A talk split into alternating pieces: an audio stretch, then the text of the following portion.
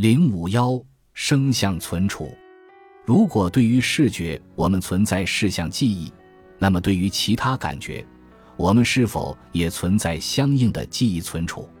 显然是可以的。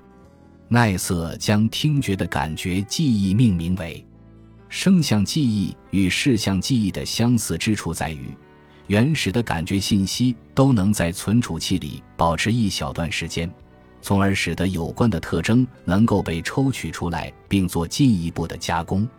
视像存储使我们拥有更多的时间来观察转瞬即逝的刺激，与之相似，声像存储时我们拥有更多的时间来聆听听觉信息。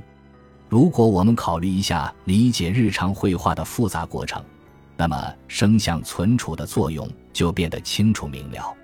构成言语的听觉脉冲是随着时间的流逝而传播的，在言语。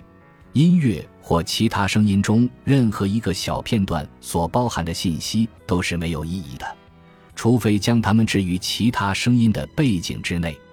声像存储通过短暂的保留听觉信息，就像胶水一样，将我们的听觉世界连接在一起。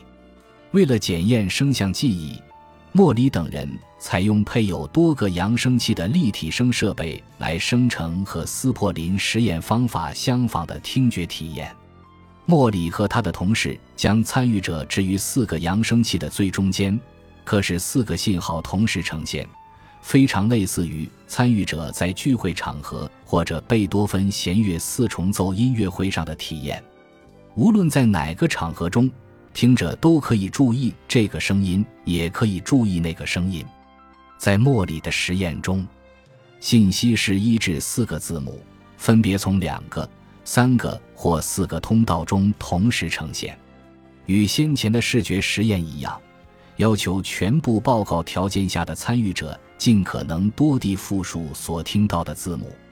在部分报告法的实验中，与声源位置相对应的有四盏灯。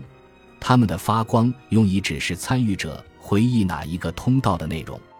灯光在声音信号终止后一秒左右出现。结果表明，部分报告的回忆成绩优于全部报告。这也支持了听觉信息在声像存储中短暂存留的说法。与斯珀林的部分报告法更为相似的研究是达尔文等人的实验。该研究用立体声耳机向参与者呈现听觉信息矩阵，信息包括三组由三个随机字母和数字混合构成的串列。参与者听到的是三个很短、各含三个项目的串列。如下所示，所有项目的呈现共历时一秒。这样，一名参与者会同时在左耳听到 B 和八，在右耳听到 F 和八。参与者的主观体验是，左耳和右耳的信息可以被定位于各自的声源，而中间信息则似乎来自头颅内部。这种技术类似于斯珀林所用的包含三行视觉材料的方法，实际上创造了一个三耳人。回忆效果的测量分别通过全部报告法和部分报告法获得。一个视觉线索分别被投射到参与者面前的屏幕的左边、中间或右边，和视觉研究相类似。推迟线索的呈现时间可以追踪记忆的消退。达尔文和他的同事们将视觉线索分别推迟了零、一、两、四秒，相应的回忆量如图三点七所示。显而易见，声像存储可以持续长达四秒。但是在听觉刺激呈现后一秒之内最为清晰。我们已经论述了探测信息的感觉通道中的两种视觉和听觉。遗憾的是，关于味觉、嗅觉和触觉这些感觉中是否存在与视觉中的视像存储和听觉中的声像存储相对应的早期感觉记忆存储机制，尚未收集到充分的资料以供我们做出确定的决断。